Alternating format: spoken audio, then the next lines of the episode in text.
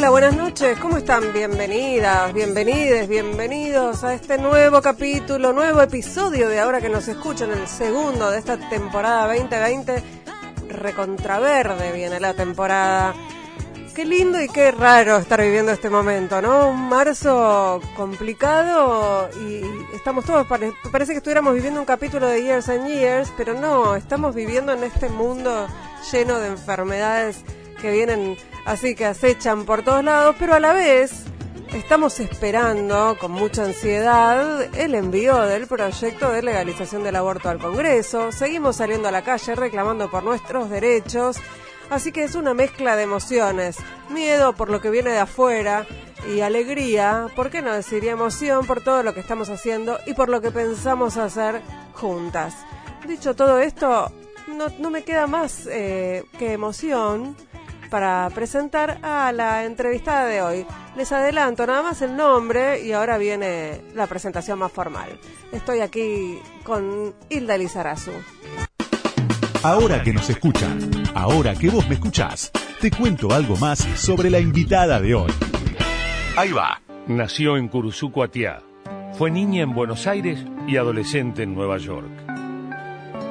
Dio sus primeros pasos en la escena del rock de los 80 y en la década siguiente, con su banda, compuso canciones que hicieron bailar y cantar a un país. Un buen día, cambió las luces del escenario por un pueblito cordobés donde comenzó casi sin darse cuenta su carrera solista. Campestre y citadina, rockera y folclórica, inquieta y zen. Hoy, encuentro en el estudio con Hilda Lizarazu. Estás buscando un viejo camisón. Estás buscando Y así la presentaba Lalo Mir en Encuentro en el Estudio. Esto es ahora que nos escuchan. Esto es Radio con Voz y yo soy Ingrid Beck. Pero bueno, era muchísimo mejor esa presentación en la voz del gran Lalo Mir, eh, hablando, haciendo una mini biografía de, de Hilda Lizarazu. Yo tenía algo acá preparado, pero honestamente no tiene ningún sentido. Que lo lea porque ya fue dicho lo, sustancial ya fue dicho y si no, ahora le vamos a preguntar a Hilda qué, faltaría en esa biografía que, le parece muy importante. Bienvenida, Hilda. Ay, muchas gracias, muchas gracias, que, que me emocionan esas palabras, me gustó esa forma de, eh, de, buscar los adjetivos, inquieta y zen, blanco y negro, raya y, y semicírculo. Em, de hecho, estás vestida de blanco y negro. Rayadita, sí, sí estoy, en blanco y negro. Estoy medio rayadita y, y, también estoy bastante cuerda. Eh, gracias por la invitación. Que, quería contarte que, cuando me llamó Antonio García, eh, tu productor, me, me, puse nerviosa. quiero, quiero confesarte, y porque yo te respeto mucho y quiero decirlo aquí al aire. Eh, respeto tu laburo, tus, tus cápsulas en radio y este programa que, que voy a escuchar, que, que bueno, ya sé que está Estamos escuchando ahora en este momento. sí, pero digo de, ahora en más, no solo, no solo a mí misma, porque el, autorreferencial constante es, es, también enloquecedor. Bueno, gracias, es muy emocionante. me, me gusta además cuando hay, esta clase de encuentros en donde además nos abrazamos como si nos conociéramos, aunque no nos conocemos, pero sabemos que hay, hay mucho en, común, ¿no? hay, mujeres, hay mujeres potentes del otro lado y eso está buenísimo. Exacto. Eh, Así que me honra tu invitación. Bueno, a mí me honra tu presencia. Dejémonos de flores. Tirémonos eh, ¿Y, qué, y qué, qué, decías de esta, de esta presentación de Lalo? ¿Hay algo que te parezca que falta en esa presentación?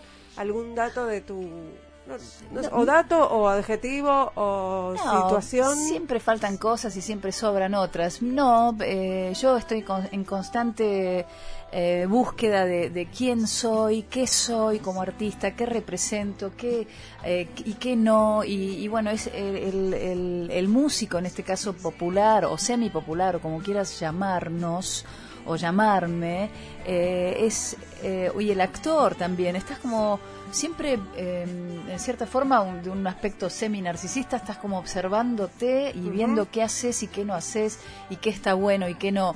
Y, y es un camino hermoso, la verdad que yo agradezco a diario que me, que me ocurra lo que me ocurrió de forma casi azarosa, podríamos decirle, porque no es que yo a los 16 años dije voy a ser cantante y voy a tener una banda y voy a voy a Más hacer otra- bailar como Más bien pensabas hacer otra cosa. Absolutamente. Y, o sea, esa- eso que decía, la lo hizo bailar un país, qué sé yo, nunca imaginé que iba a hacer bailar a nadie. O sea, sí, lo que sí sé internamente es que yo a los 12 años bailaba en mi cuarto sola y, y me divertía mucho hasta transpirar y, y ponía la música al palo y, y eso era algo eh, im- impensado que se convirtiera en un, en un camino de Una vida. profesión. Sí, que está buenísimo. O sea, Qué bueno que está laburar de lo que te gusta, Ay, ¿no? sí, sí, soy una eterna agradecida por eso. Entonces, a veces, cuando tenés que hacer cosas que por ahí no querés, eh, más que nada, y no, no voy a ir a este caso, más que nada, a veces hay reportajes o lugares de televisión, viste, que te da un poco de fiaca, Sí, digamos. que te dan fiaca y que decís, ¿y por qué me tengo que exponer a esto? Eh, igual yo mantengo un perfil relativamente bajo, incluso en las redes, o sea, no, no,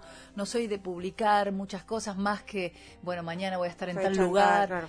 Eh, entonces, eh, nada, es, es una vida que, que tengo la suerte de decir que, que disfruto día a día, porque todos los días son diferentes y yo soy mi propia jefa, o sea que ten- tiene una responsabilidad y un compromiso que, que lo voy llevando así como una como una capitana de mi propia de mi propia cáscara barco. de nuez, ¿no? Espectacular. Sí, aquí estamos. Hilda, este es un, hacemos un recorrido sonoro por la vida y obra, partes, ¿no? Recortes de la vida y obra de nuestras entrevistadas. Y en este caso tenemos algo para que escuchemos. A ver.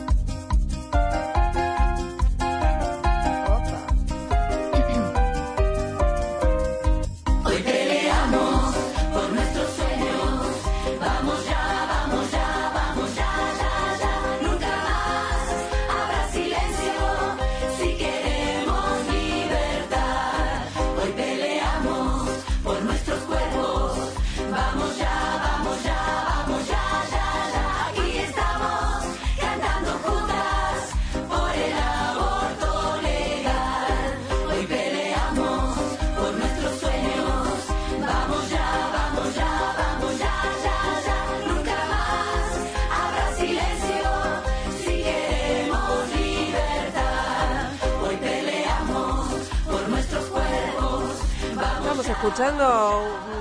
¿Qué es esto? ¿Una, una cumbia? ¿Qué es? No, Eh, no. decime vos, un No, ska, un An- qué. Antonio, ¿Un esto qué? es, una, una canción italiana que se usó. Eh, Ah, la eh, de la no, casa. No. Bueno, pero antes de la Casa de Papel se hizo ¿qué- de la Resistencia Italiana. Yo soy una desgracia. eh, a veces tengo oído musical, pero no para los géneros, por un lado, y por otro lado, nunca vi la casa de papel. Con Yo lo tampoco. cual, eh, Qué lindo coincidir ahí. no, Yo veo poco. Netflix y poca televisión, un poco de noticiero de aquí y de allá, como para alegrarme bien la mañana, este, pero no soy muy de las... Me cuesta mucho ver series. Bueno, vamos a poner en contexto entonces, bien dicho ahora, señora.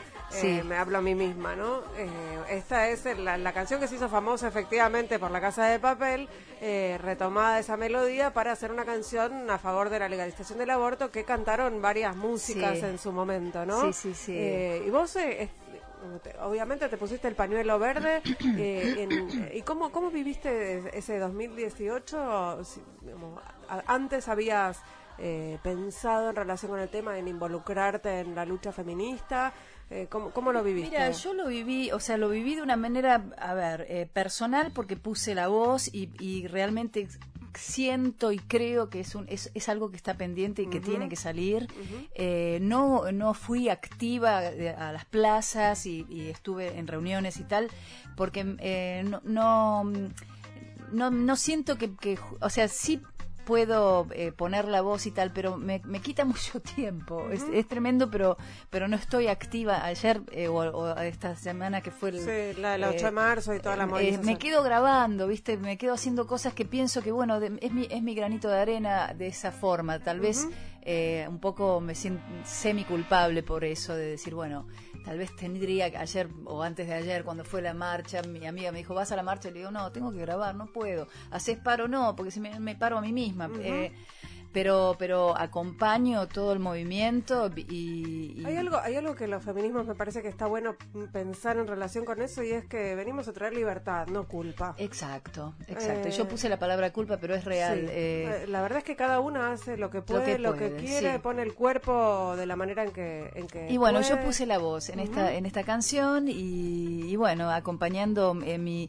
lo que realmente pienso es que este esto tiene que salir, esta ley tiene que salir y, y bueno, y ojalá que, que así sea, ¿no? Vos estás más informada al respecto y me puedes decir Eh. cómo en qué situación estamos. Ahora te Estamos ahora te encuesto yo, no, te, te, te pregunto yo vos, ¿en qué situación estamos estamos? esperando que el Poder Ejecutivo envíe su proyecto al Congreso para ver de qué se trata y luego esperamos que se trate. Y eso eso Y hay es tiempos, inminente, es inminente. o sea sí. que dentro de marzo. Eh, pro- el, el- el envío del proyecto debería ser en marzo porque eso fue lo que anunció además el presidente primero en de la- marzo. en la Asamblea Legislativa, claro. Bien. Pero en relación con el tránsito, digamos, hacia autopercibirse de alguna manera eh, feminista o comprometida con los derechos de las mujeres, ¿esto es algo sobre lo que vos habías reflexionado, venías o como hiciste una carrera muy... eh, muy muy eh, Muy femenina. muy no sí uno y solitaria. no, sí, está bien, pero había que había que moverse, hubo que moverse en, en el- en los ámbitos del rock nacional en el Sí. momento en el que vos entraste, Sí. que, digamos, en un ámbito absolutamente machista. Sí, sí. Así que había que sobrevivir ahí. Así que no dudo de que, tu, de que tu tránsito por la historia y por la vida ha sido un tránsito de una mujer eh, muy eh, fuerte eh, y comprometida. Pero Sí. digo, ¿cuándo eh, te diste cuenta de que eso era una pelea que había que dar? Y bueno, cuando cuando se empezó a, a proponer la ley, digo, esto tiene que ser, esto, o sea, que ya pasaron cuánto, tres, cuatro años, cuánto. El 2018, no, parece que hubiera sido mucho tiempo, Sí. pero no fue tanto, fueron dos años. Sí, a partir de que, de que salió esa idea, esa propuesta, no es una idea, una propuesta de ley, dije, esto tiene que ser así. O sea, a partir de allí. Eh, luego intervine en ese caso, en, en esa música, eh, y no más que eso, pero obviamente estoy eh, a favor de la legalización del aborto eh, y, me parece, en el momento en que grababa ese tema, también decía, qué, qué increíble, ¿no? Cómo van cambiando las, las, eh, los años y, y la- y las, las mentalidades y las naciones y los países que estar cantando sobre la, la legalización de la- es, es algo fuerte y- y, nunca pensé que iba a cantar eh, el- el- la canción aborto, o sea, la palabra aborto así a- Claro, a, los cuatro vientos. Sí, porque es una palabra dura esa Sí. incluso. Eh, y, y, bueno, nada, este, me pareció que era necesario. Vamos a ir con otro audio y te quiero preguntar después del audio, ¿cómo fue que, que, que llegaste ahí? ¿Qué te ahí. pasó? A ver. Muchas gracias. Símbolo de paz. Estás buscando un viejo camisón. Estás buscando alguna religión.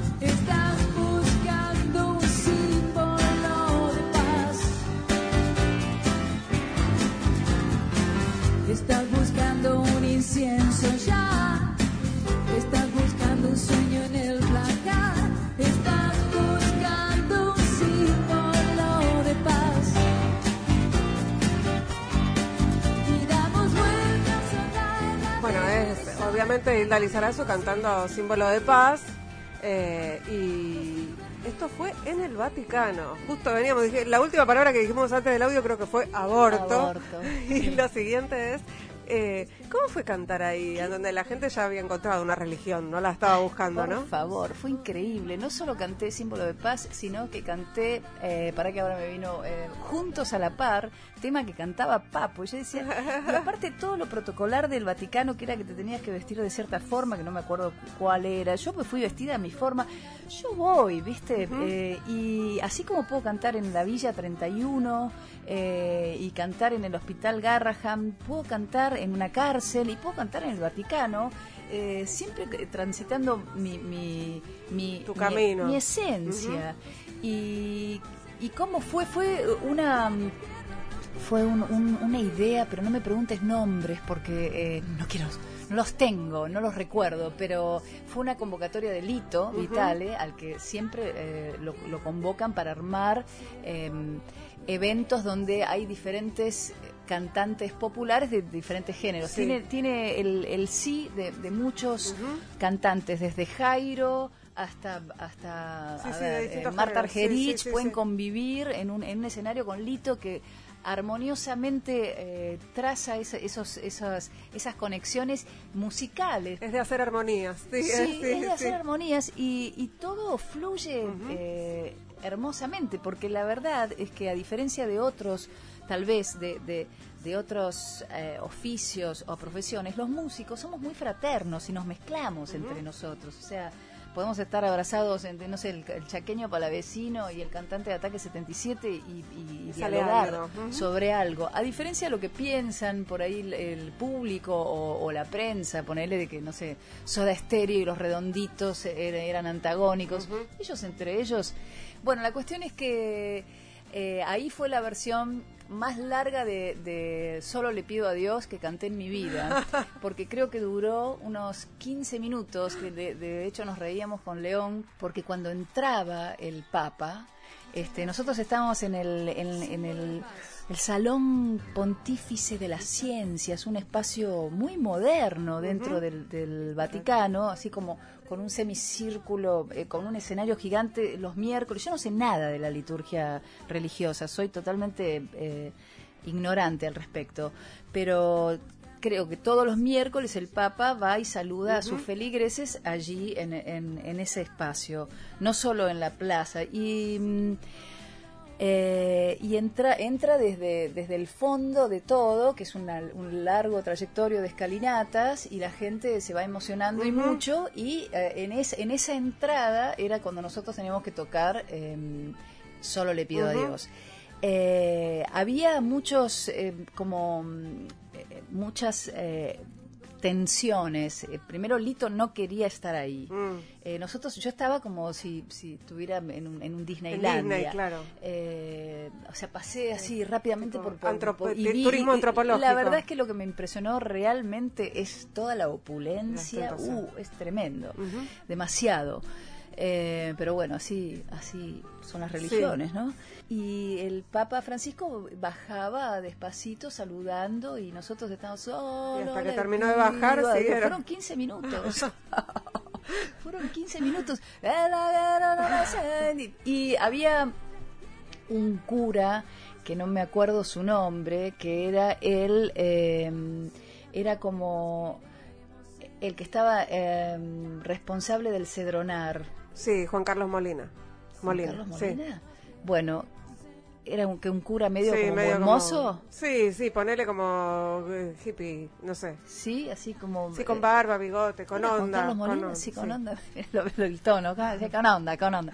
Bueno, Que- no lo quiere nada. Cura con onda, no me, no me, con onda, sin onda, no me gusta ninguno. Claro, pero bueno, este, pero no seas hereje, Ingrid. Perdón, perdón. Bueno, la cuestión es que ese señor, ese cura, que yo ya eh, antes de que empezara todo este, este movimiento me decía, ¿ves ese que está ahí? Me iba marcando. Sí. Y yo decía, ¿cuál? Eh, porque era todo rarísimo. Estaban los de la, lo- la guardia suiza vestidos como de, de- de un... De, de De cosas, payasos, sí. parecen payasos. ¿Y vos me eh. decís a mi hereje? Y bueno, seamos herejas, herejas, este, orejas. Eh, bueno, todo me resultó como surrealismo. Yo me la- lo planteé, fue la- me la lo versión planteé más- desde, desde ese lugar. Y la versión más larga de Solo le pido a Dios. es la versión más larga de Solo le pido a Dios hasta que, bueno, no paremos, no paremos y de, de golpe ya el Papa Francisco llegaba hacia nosotros, "Oh, le pido". y después, este, no, yo hago el gesto de la guitarra, pero Sí. yo simplemente cantaba. Se acercó y vino hacia nosotros y fue como. ¡ah! ¿Qué me va a hacer? No, no. Te iba a eh, saludar. Vino a saludar, yo estaba con Baglietto también, Lito, la banda de Lito Vitale, y cuando les quiero confesar aquí, en este programa, cuando se me acercó y lo vi de muy cerca, ponele 30 centímetros, lo miré a los ojos y me emocioné. Mira. Mira la voz a Hilda. Lizarazu. De título, Hilda Lizarazu se, se emocionó, pero con que el me, Papa. me llamó mucho la atención le vi lo- o sea tiene una línea muy finita de, de, mm, no, no por eso me emociono ¿eh? no no tiene las pestañas no tiene una línea como si tuviera cataratas Ah, y o sea lo vi humano Eh, lo vi humano. Bueno, Sí, y, y me dijo, seguí cantando que lo estás haciendo muy bien. Una, cosita, nos saludó, gracias, qué sé yo. Y después lo vi irse y vi que sus zapatos estaban todos gastados debajo de esa sotana y me dio ternura. Me dio eh, emoción y ternura, quiero que lo sepas. Bueno, ahora ya lo sé.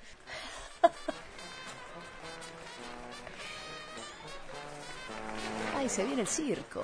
Eh, esto es una FM, señoras, señores, se- señoris, señorus. Así que estamos aquí con Hilda Lizarazu en Radio con Vos y vamos a escuchar música. Qué lindo que es estar en Radio con vos. Me encanta estar aquí en Radio con vos. Una generación de artistas, su abuela y su tatarabuela también lo fueron. Los niños entran corriendo a la pista. Damos un fuertísimo aplauso. ¡Lucía!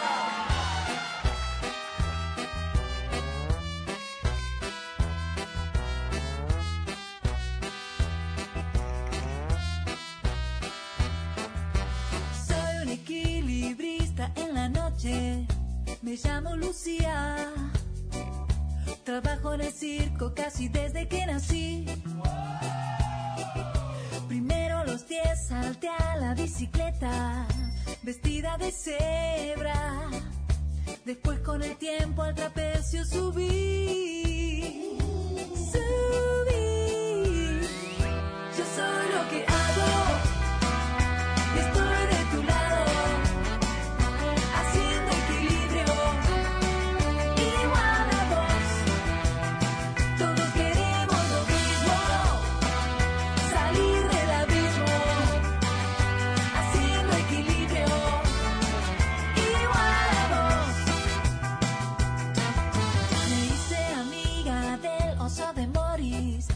Conocí en un pueblito alejado.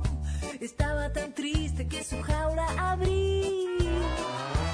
Bailé con payasos y contorsionistas. Fui la novia de un mago. En el circo aprendí del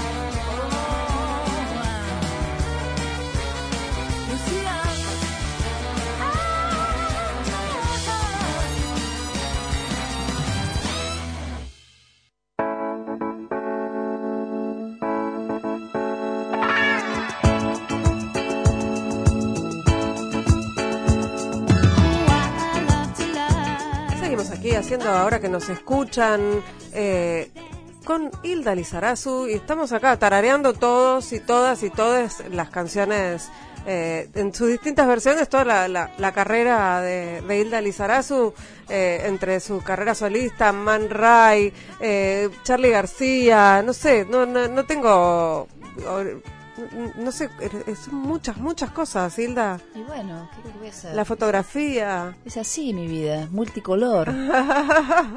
¿Qué- Medio- medio cuando, Walt. cuando miras para atrás, eh, ¿qué, ¿hay alguna etapa que sobresalga? No, la, miro, o la que viene siempre. miro poco para atrás. O sea, ah, no me queda otra porque cada vez se me va haciendo más para atrás, ¿no? Sí, de verdad, viste, como que estoy Y sí, sintiendo el una tra- va, cre- va creciendo una. Estoy sintiendo mi crecimiento a diario eh, con, con, con las o sea, con las eh, sencilleces de, uy, me duele el dedo, uy, ¿por qué me duele el dedo? viste, me duele el dedo. O sea, Antes no me dolía. Claro, ahí te duelen cosas que antes no te dolían. No es que te duele todo el tiempo cosas, pero dices, bueno, eso tiene que ver con un desgaste del cuerpo y eso tiene que ver con un tránsito de tiempo que uno va transcurriendo. Y mm, entonces eh, pienso hacia adelante y digo, bueno, a ver, ¿de qué me voy a disfrazar dentro de 10 años? O sea, ¿qué coñete voy a hacer? Eh, Ayer me encontré con un ¿Qué amigo- sombrero me voy a poner? ¿Qué sombrerito me voy a poner? Ya tengo una pared llena de Sí, sombreros. ¿no? ¿Cuántos Sí, tenés? sí. ¿Los No, no, no, no ¿Pero los cole- coleccionás? eh, no, no colecciono. Ahí, eh, los les voy dando como salida también. Me gusta a veces tirarlos en vivo, tuc, tirar Y ya, algunos. Le queda a alguien en, Porque, en su cabeza. Sí, cuando me pongo sombrero, si salgo con sombrero a la calle ya es como demasiado llamar la atención. Viste que el sombrero llama la atención. Y además ahí va Hilda. Y claro, entonces me pongo el gorrito y ya se me identifica rápidamente. Si quiero pasar desapercibida, por ejemplo, en un subte no me pongo un sombrerito. Voy en el subte, voy en el bondi, sin sombrerito, leyendo algún librito y va. Eh, pero hacia adelante, ayer me encontré con Fernando am- col- amigo, colega, y, y somos del- generacionalmente del año 63 ambos. Y me dice, dale, Hilda, ¿cuándo el libro? Le digo, no, no, déjame a los 60. Y, y le digo, falta poco. Qué año productivo el 63, Falta ¿no? En, en nacimiento de, Sí, de sí, músicas y bueno, músicos talentosos. Pues que Fito se encargó de Sí. decir que era del 63 y entonces ahí quedamos Claro. como todos los del 63 Bueno, pero marcados. podemos decir que fue ¿Vos un, gran, fue un gran año para la música nacional. Nuestro operador Lucas Rodríguez Perea hace señales de que él también, pero yo dije para la música nacional, no dije para la operación técnica. La operación Lucas. nacional también. Sí, así que bueno, nada, este, miro hacia adelante, miro, vi- transito estos meses, dado que yo soy eh, totalmente autogestiva, no tengo, tengo una estructura cero de, de mí misma, con te- sello discográfico, soy Discola Discos, o sea, soy yo, estás hablando con la presidenta de Discola Discos, no sé si el, si te Con la, un CEO, disco. ma- con la CEO y la... Todo, con todo. Este- ahora lo, ay, lo podemos poner, ¿no? Mira, ahora ponemos un tema. mira no, no lo podemos poner. Te traje un disco para vos, Ingrid, Ay, Ingrid ay, Beck. gracias. Yo sé que es un objeto un objeto en vías de extinción y que solo se escucha en el en el en el auto si uno tuviera. Yo tengo todavía un equipo que tiene CDs. Y bueno, ahora estoy. eh, Este disco es, es del año pasado, ya es viejo. Imagínate lo que uno tarda en hacerlo y ya pasan cuatro meses y ya es viejo. Ay, pero tiene unos temazos Sí, este es un- homenaje al rock argentino, se llama La Génesis, y bueno, eso es, es para ti. Si quieren después, si pueden, el último tema por ahí podemos poner uno, uno de esos, si quisieran. Muchísimas gracias. Tenemos un audio para escuchar, ¿puede ser? A ver. Tengo una familia bifurcada, o sea, eh, cuando mis padres se separan en mi, en mi niñez y ahí paso a ser pupila acá. Por eso te digo que, que soy como un poco, eh, como un clavel del aire, diría, porque es- tampoco es que tengo un barrio, si me dicen que qué barrio sos. O sea, cuando yo estaba en cuarto grado, la edad que tiene mi hija ahora, yo pasé a ser pupila hasta séptimo grado y después me fui a Estados Unidos. Entonces, mi barrio era el colegio, que era el Damaso Centeno, el colegio de Caballito, donde iba Charlie. Pero, pero Charlie ya, ya, ya había salido, Ya había ya era sui generis él. Y, y- ¿Cómo es ser pupila? y es raro.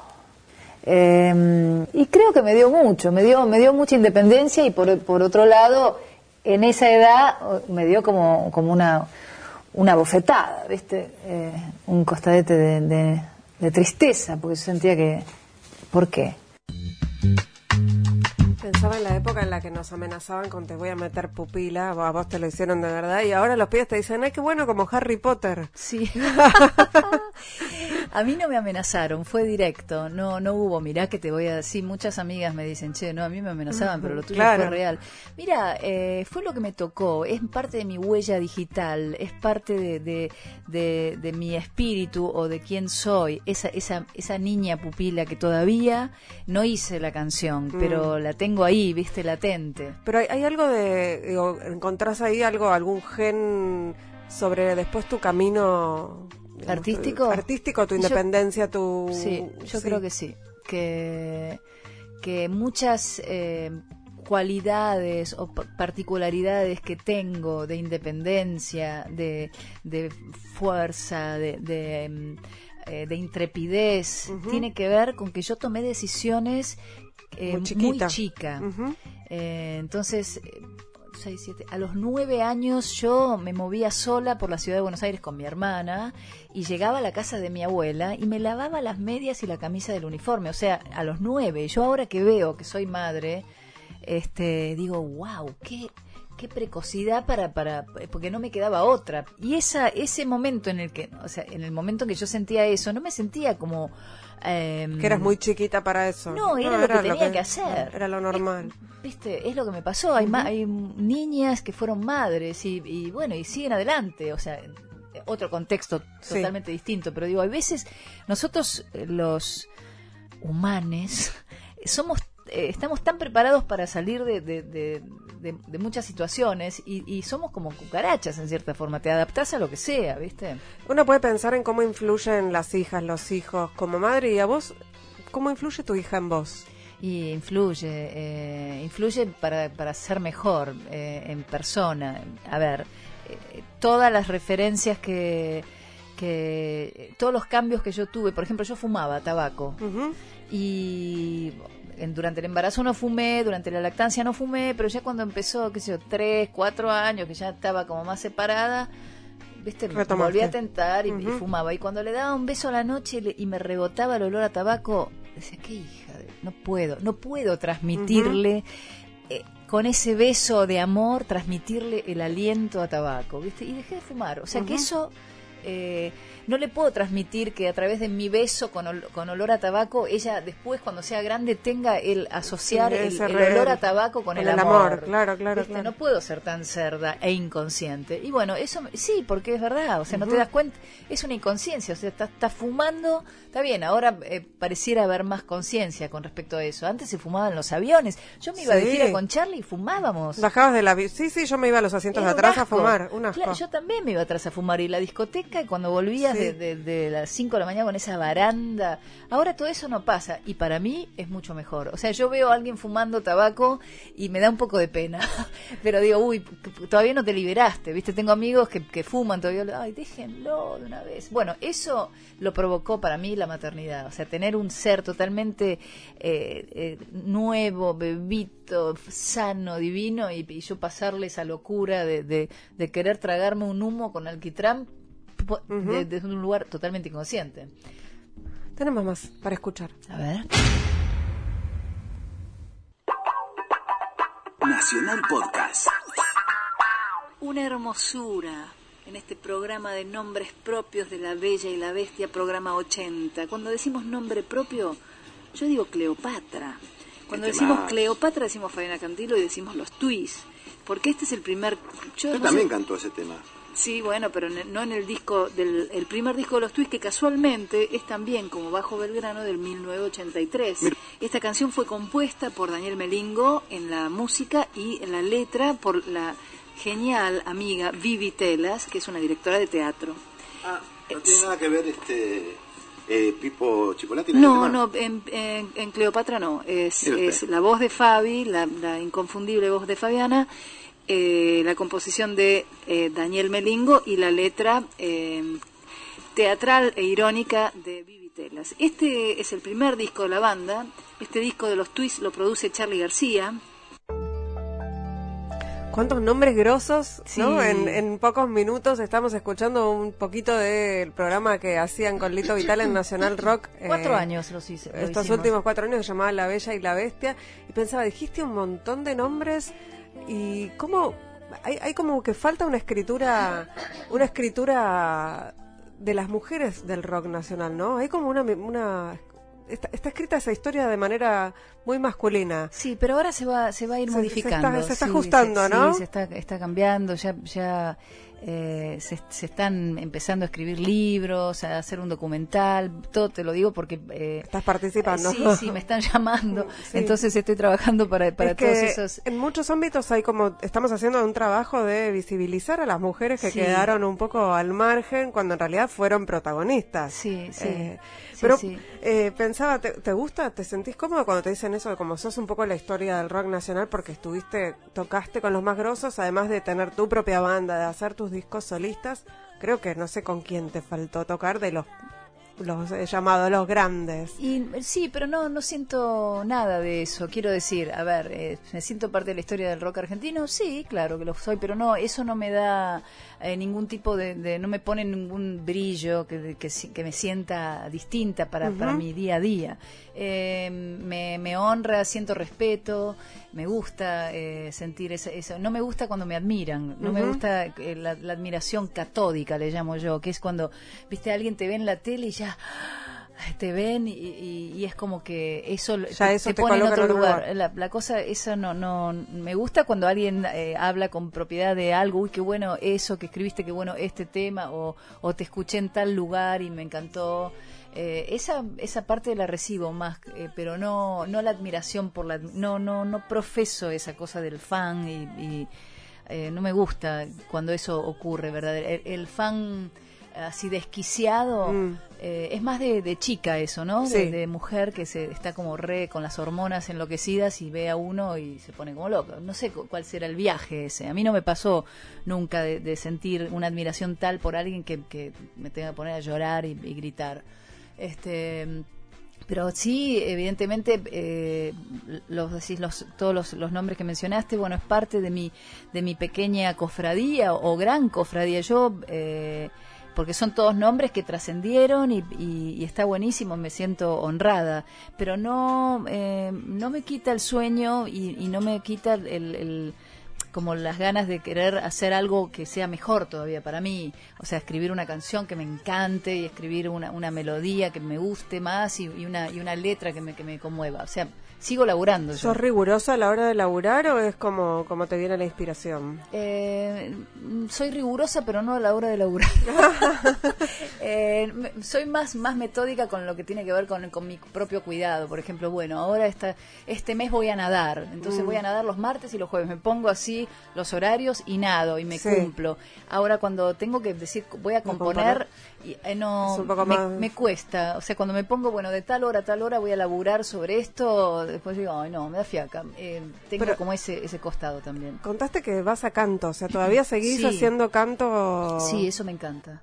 ¿Pero porque te gusta o porque necesitas seguir entrenando la voz? ¿Por qué Sí, sería así? porque yo no sabía eso y antes cuando era más chica, en los 90, eh, decía, esto es un embole hacer estos ejercicios. Y ahora, que soy mucho más grande, eh, noto en, en el vivo, vos, bueno, vos lo sabés muy bien también, la voz es nuestra herramienta, pero una cosa es, es hablar y otra cosa es cantar. Entonces, en el vivo... eh, siento una diferencia cuando hago ejercicios vocales que cuando no. Entonces, eh, no, Los me hace ni, haces. no me hace ni mejor ni peor cantante, ni, ni con mejor gusto ni con peor gusto. O sea, tiene que ver con una cuestión técnica que a- cuando era más chica no lo entendía y ahora sí. Ahora entiendo que cuando termino los shows, termino cantando y la voz está ahí, tonificada. Y tiene que ver con, con esa Con esos esa ejercicios. Sí. Vamos a escuchar otro audio, por favor. El tema del, del cupo femenino, más mujeres en los festivales, estoy totalmente de acuerdo y a favor y, y- y apoyo esa ley y ojalá que se haga ley. Eh, si bien es, eh, si va por el camino de las, de las leyes, es, es una imposición, pero eh, yo me lo pregunto a mí misma también y digo, bueno, sí, que sea una imposición, prefiero que sea una imposición, eh, porque una ley es, eh, si no lo haces, estás como, estás fuera de la ley, ¿no es cierto? Sí. Pero en este caso lo que se está pidiendo eh, es una equiparación, ni siquiera el 50% de presencia femenina, porque sería difícil también, porque bien vos, vos nos contaste con, con, con los dedos de las Sí. manos, hay un montón de mujeres más haciendo música, hay, hay cientos de, de jóvenes eh, músicas, compositoras, eh, creadoras de, de, eh, de letras y de, y de melodías, e instrumentistas, que bueno que al que se- de esa forma sería como mucho más visible eh, el asunto y, un poquitito más eh, equitativo. ¿Qué, qué cosas pasan, no? Cuando nos juntamos, las minas. Buenísimo, Eh, buenísimo. cuando- Salió, salió esa ley. Sí, que parecía, había muchos que no estaban para nada convencidos. No, más que nada te digo los productores. sí, me refiero a los productores. Sí, justamente, no a los claro, senadores ni a los diputados. Justamente los Sí. productores, porque se sintieron como que les estaban imponiendo algo Sí, que, ellos no elegían. Y Es bueno, verdad, sí, sí, se les estaba imponiendo algo que no se les no Pero ellos no elegían. nosotros necesitamos las acciones positivas para poder ser visibles y para poder trabajar, me parece, Exacto, ¿no? y así que así fue. Y la verdad es que estoy muy feliz de, de- de ese laburo que se hizo gracias a, a la, a la ideóloga de, este, de esta ley, que es Elsa Mel Gauland, con, con la sumatoria de otras, de otras mujeres compositoras en las que me encuentro, eh, que, que fuimos, empeza- eh, o sea, empezamos a- reunirnos en la, la- la mesa chica de la formación de esta ley. Y, y yo aprendí bastante, no, no todo lo que tengo que aprender con respecto a esa mecánica de cómo se hace una ley. Celsa Mel Gauland ya había sido vicepresidenta del Instituto Nacional de la Música. eh, Tenía experiencia. Cuatro años y había tenido una experiencia de gestión. Y yo sigo en los escenarios. Eh, después está Mavi Díaz, que actualmente es la, La directora de directora Folclórica. de Radio Nacional Folclórica, que me parece maravilloso porque es una, una mujer con una capacidad laboral increíble y con una fuerza eh, contundente y, y ojalá que, que, que- que pueda hacer adelante eh, eh, sus ideas y que, la Radio Nacional Folclórica funcione y todo lo, que, lo que implica el mundo de la radio. Pero con respecto a, a la ley, eh, a mí personalmente me, me, me devuelve, por ejemplo, haber ido al Cosquín Rock este 8 de febrero, donde eh, el Cosquín Rock, de- el, el festival más grande de rock, de la música joven, entre comillas, eh, de la Argentina, concebido por un cordobés, que es este señor José Palazzo, que la verdad es que el, el pibe es un melómano, le encanta Sí. la música, tuvo un- una, una frase desdichada a principios del año Sí. pasado, diciendo cómo voy a hacer para encontrar un 30% de mujeres con talento, y ahí se le vinieron todas las chicas encima. Mirá cómo Yo- te las buscamos. Yo me quedé en el molde y le dije, José, porque él labura con- laburaba con Charlie García, o no sé si sí, le digo, vos querés, yo hace cuatro años que tengo un programa de, de La Bella y la Bestia y más que nada paso mujeres músicas. ¿Querés, cuánto necesitas? De acuerdo a todo el- al, al- al listado de tus de, de los tres o dos días de Coquín Rock, ¿cuántas, ¿cuántos grupos de mujeres necesitas? Y me dijo unos 25. Te hago un listado de mu- 25 grupos donde haya minas o canten o toquen y qué sé yo. Y me dijo, dale, por favor. Y ahí, Lo ahí salió el line-up. Ahí salió el line-up y después me agradeció y después hizo un mea culpa. O sea que está bueno también cuando, Sí. el, cuando las personas, nosotros podemos eh, reconocer y decir, ups, me equivoqué, perdón. ¿Por qué no? Si somos humanos, nos podemos equivocar. O Y sea a que- veces nos, está bueno cuando nosotros podemos ofrecer eh, ayuda a quienes no terminan de entender el asunto. Exacto. eh, Así para que el Cosquín convencerlos. Rock, y después estuve hablando con Teresa Parodi y parece que el Festival del Chamamé también, el Cosquín Rock como festival de música argentina, de rock argentino, mantuvo el El 30%, 30%. de ley de cupo, de, de- de presencia femenina. Está buenísimo que así sea, lo felicito. Excelente. Vamos a escuchar una canción, una cancioncita, no, una canción grosa. No, que cancioncita llama- también. A ver. Que se llama Sola en los bares. Ay, Y sí. que tiene una historia. ¿Querés, ¿querés eh, presentar la voz, la canción? Bueno, eh, esa es del segundo disco de Man Ray, el disco se llama Perro de Playa. eh, Qué discazo, por favor. Es lindo. Ese perro de playa, sabés que ese, ese sale como de un ese tema. Después ahora les hablo de Sol en los bares, porque quiero también destacarlo. El señor Guillermo Sacomano, que vive Sí, en Villa Gesell. Gesell, y es el, el con quien armó ese perro de playa, el título perro de playa del disco. Eh, me vino un, no un perro, sino Ahí un agua, gallo. si querés. Un gallo de playa. Un gallo de playa. Gallo de playa. Gallo de radio se llama. Bueno, la cuestión es que lo sigo teniendo, así que si querés, Lo pasamos el tema y escuchamos después y lo después lo contamos. Sí. Está mareada, cuerpo quiere descansar, es madrugada, sola en las calles, con su vestido azul francés,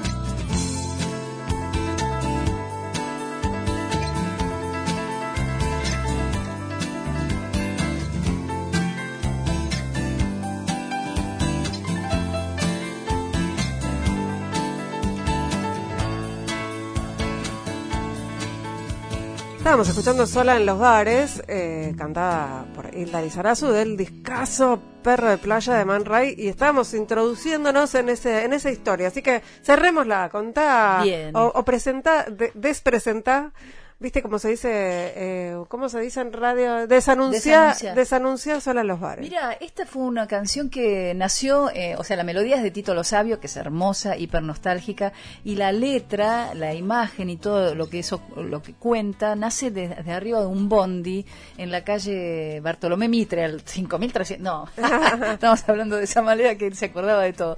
En la calle eh, Bartolomé Mitre, donde había un trans o un travesti, pero una vez dije travesti y, y me U- escribieron una como una dice- persona trans. Sí, una persona trans eh, parada eh, allí en ese umbral, el colectivo quedó parado ahí, me quedé mirando y me quedé observándola y de allí empecé como a volar con una historia. Entonces, este, eso sintéticamente es eso, es la imagen de un trans parado en un umbral, eh, yo desde el bondi y de allí se disparó la melodía de Tito y sola en los bares. Luego, eh, lo que sí me enteré, que me quiero jactar de esto, es que parece que es una de las primeras canciones que visibiliza un trans dentro del rock, de la cultura rock argento, ¿no? Y es muy probable. Y me honra, nuevamente. Vine acá para honrarme. Me parece muy bien. Te estamos tratando de honrar todo lo que podemos nosotros y nosotras desde aquí. Vamos a la tanda y enseguida seguimos charlando un rato más con Isla Lizarazu aquí en Radio con Vos en Ahora que nos escuchan. No puedo creer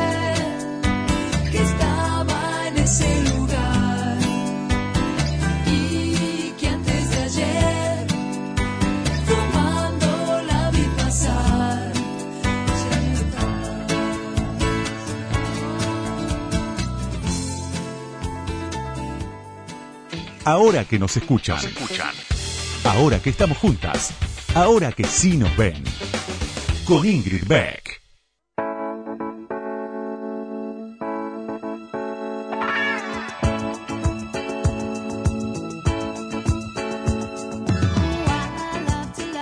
Seguimos aquí en Ahora que nos escuchan. Estamos charlando con la gran Hilda Lizarazu. Estamos ha- haciendo un recorrido muy breve, muy sintético por, por algo de su carrera. Y tenemos algo para escuchar, eh, Antonio. Allí, Lucas, ¿algún audio? Vamos.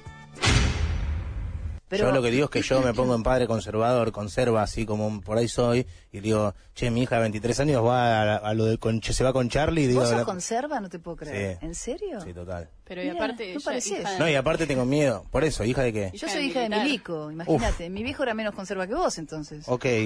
Pero para en serio, el hecho de ser juro. pendeja, muy pendeja, e irte con Charlie a ensayar, no sé cuándo vuelvo. Eh, Sí, pero yo, yo fui una joven eh, Yo me fui a vivir sola a los 18 años, o sea, un- una joven, ¿cómo le llaman? Eh, Sí, independiente. Independiente ¿Te bancaron o sola pudiste? Venía de Estados Unidos y allá en, en los Estados Unidos ya a los 17 los chicos ya se, se, se independizan, van a estudiar.